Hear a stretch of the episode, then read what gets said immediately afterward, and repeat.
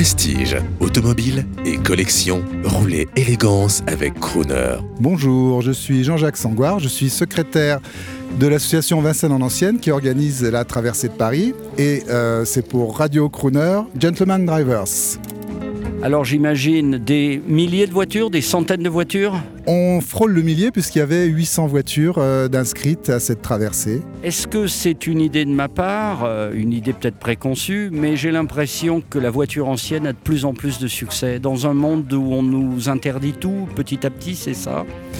Alors la voiture ancienne a beaucoup de succès puisqu'effectivement il y a toujours le facteur nostalgie, c'est la voiture euh, pour les gens qui sont un petit peu, qui, qui sont pas les perdreaux de l'année, la voiture de leur enfance souvent.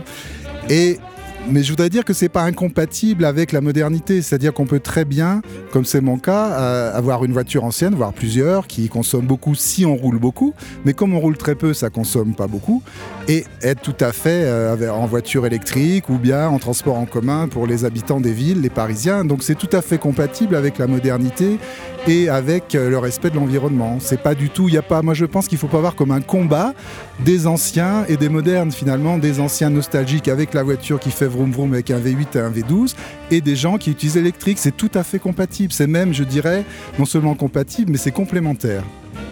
Il y a beaucoup de jeunes, j'ai vu beaucoup de femmes au volant, et puis euh, quelque chose que vous savez que j'ose dire, la plupart euh, des grands dirigeants de ce pays, euh, les gens du CAC 40 entre autres, et les gens du gouvernement, adorent les voitures anciennes. Donc je ne sais pas comment ça va se passer, j'espère qu'on ne va pas nous interdire de rouler avec. Non, on va pas nous, on va pas nous interdire. Mais effectivement, les jeunes, euh, c'est aussi, comme vous l'avez dit, euh, quelque part un espace de liberté. Et effectivement, les belles choses, euh, les femmes sont aussi sensibles comme les hommes aux belles choses. Et les voitures anciennes sont, peuvent être considérées comme de beaux objets, voire certaines comme des œuvres d'art, et par leur rareté aussi. En parlant de jeunes, beaucoup de young timers, c'est-à-dire des voitures qui ont une vingtaine d'années et qui parfois coûtent très peu cher, mais qui rappellent cet esprit de liberté. Les voitures aujourd'hui sont des smartphones, celles-là fonctionnent encore normalement. C'est ça qui plaît aux jeunes? Oui, alors c'est aussi, ben je pense que c'est aussi leur jeunesse à eux. C'était l'époque des 205 GTI, des Golf GTI. Et effectivement, euh, on peut dire que ce sont les dernières voitures qui ressemblaient encore à des voitures et qui, effectivement, maintenant, ben, c'est pas incompatible, je le répète, ce sont des voitures, ce sont des c'est utilitaire. Moi, quand je me déplace, que je fais un grand voyage, j'aime bien avoir une voiture qui soit confortable, qui consomme peu, qui soit climatisée, qui aille vite, et voilà, enfin qui aille vite, dans, dans le respect des limitations de vitesse, mais où on soit pas obligé de s'arrêter tous les 3 km parce qu'on tombe en panne. Non, c'est pas vrai. Avec les voitures anciennes, on tombe jamais en panne.